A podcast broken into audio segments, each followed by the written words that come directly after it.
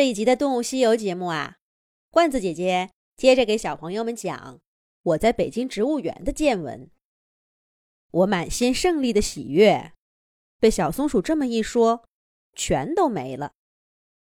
我气得够呛，仰头看着被他搅得乱糟糟的松枝，大声质问他：“你又在笑什么？”哈哈哈哈哈哈！我笑你是个书呆子。书上的话也不管是什么，都当成真理。我笑你自以为是，明明错了，还到处找理由，非证明自己是对的。我笑你口口声声喜爱植物，其实全都一知半解，张冠李戴。这个小松鼠真是伶牙俐齿，我被它气得说不出话来。他却全然没看见似的，接着往下说：“这橘子呢，是柑橘属的。顾名思义，这个家族有柑有橘，还杂交出了柚子、橙子，却唯独没有枳。这枳呢，是枳属的。枳和橘叶子不一样，果子不一样，味道不一样。”颜色也不一样。橘的叶子光溜溜，枳的叶子毛茸茸。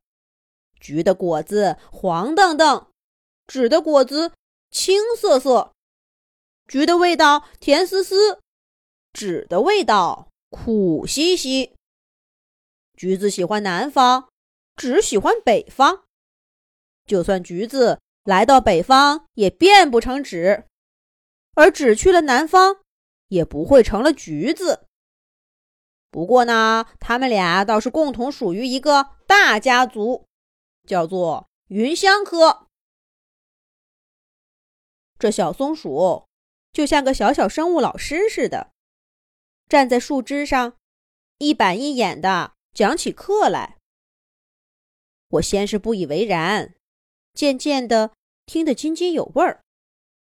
小松鼠讲完，端着爪爪，得意地看着我，那样子像是在说：“怎么样？看你这回还说什么？我能说什么？人家把我说的心服口服，哑口无言了。不愧是植物园的小松鼠，每天耳濡目染，懂得还真多。”我收起先前的傲慢。对小松鼠说道：“的确是我自以为是了，谢谢你给我讲这些。刚才我有些话说的很不得体，跟你道个歉。”我的话把小松鼠说懵了，它站在树枝上，小眼睛滴溜溜转，打量我半天，突然尾巴一立，掉头钻进松枝里，很快就不见了踪影。咦，就这么走了吗？我十分懊恼刚才对他的傲慢。如果一开始就诚恳的跟人家请教，说不定这会儿我们已经成了朋友。可是现在，我只能接受这个遗憾。我捡了几颗枳树的果子，揣在口袋里。那特别的苦味儿，在我的心里变得丰富起来了。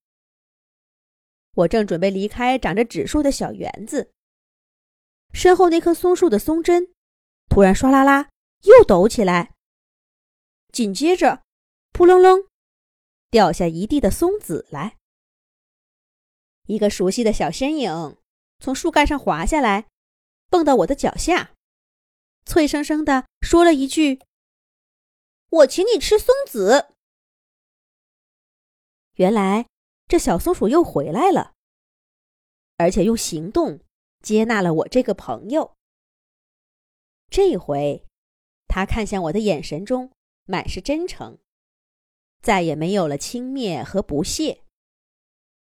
可说来也奇怪，刚刚针锋相对的时候，我们两个都伶牙俐齿，谁也不让着谁。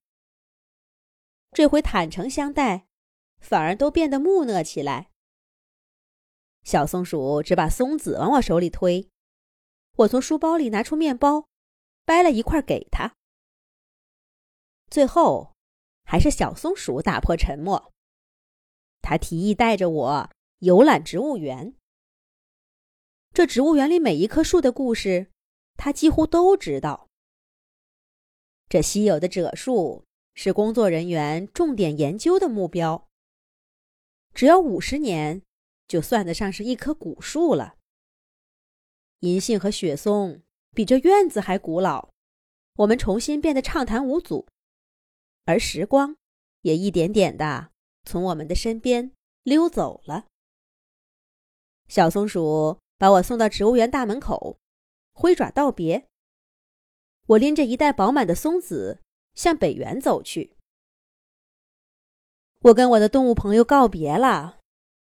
不过呢，我这一趟的植物园之行，还有一些有趣的故事，等到下次有机会，再讲给你们听。